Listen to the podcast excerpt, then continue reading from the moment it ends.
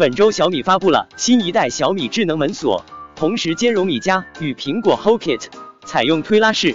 锁芯在解锁上锁过程中能够自动缩回弹出，实现了自动开锁上锁功能。另外带有胁迫指纹功能，在受到威胁情况下，可以用预设好的指纹开锁，触发秘密报警求助推送功能。第三方智能家居集成系统 Home Assistant 插件有了新的重要成员，那就小米多模网关插件。该插件通过激活网关中的 MQTT 服务，同时支持了 Zigbee 设备与蓝牙设备。在过往，蓝牙设备的接入一直是个难点，现在通过该网关插件，就能方便的把蓝牙设备整合进第三方系统，实现更加丰富的自动化及场景设置。去年亚马逊推出 Site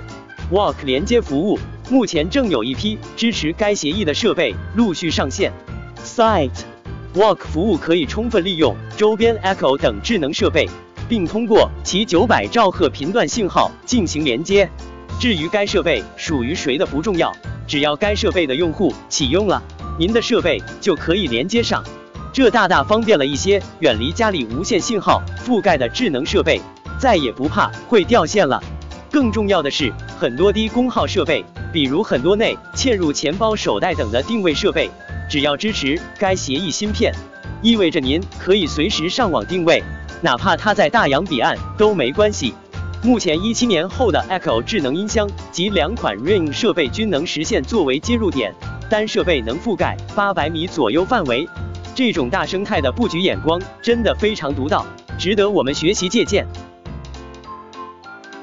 本周，Google 也在优化智能家居板块的功能，推出了一个日程功能。用户设定后，可以在手机到智能音箱上督促用户完成一日设定好的工作。另外，也强化了入睡与唤醒功能，从只支持 Hue 设备扩展到支持所有照明设备。该功能可以通过语音控制，实现灯光的渐暗渐亮，鼓励按时睡眠，也实现了自然唤醒。同时，该功能也能直接在闹钟中激活使用。在内置 APP 方面，继 Zoom 之后，大名鼎鼎的流媒体服务 Netflix 也进驻了其带屏音箱。预计在本月三十日的活动中，Google 系还会有新的家居智能设备推出。被亚马逊收购的 Eero 最近发布了两款 Wi Fi 六路由器，定价分别为一百二十九和两百二十九美金。Pro 版可达万兆速度，两款均内置 Zigbee 网关，可配合 Alexa 和 Amazon 账户实现 Zigbee 兼容设备的接入。根据之前 APP 的支持，该路由器应该也能轻松加入 HomeKit。同样被亚马逊收购，以智能门铃起家的 Ring 近日一口气推出系列新品。一个是室内的无人机摄像头，我们之前有介绍过，向日葵实验室推出的室外安防无人机，Ring 这个是针对室内的，这意味着它更加依赖避障与室内视觉导航。另一个新品是汽车监控套件，包括带传感器的智能警笛，适配特斯拉全系的摄像头适配器，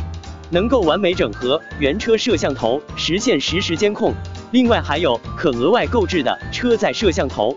最后一个新品是油箱传感器。本周的智能家居快讯就给大家播报到此了，感谢大家订阅收听，祝大家周末愉快。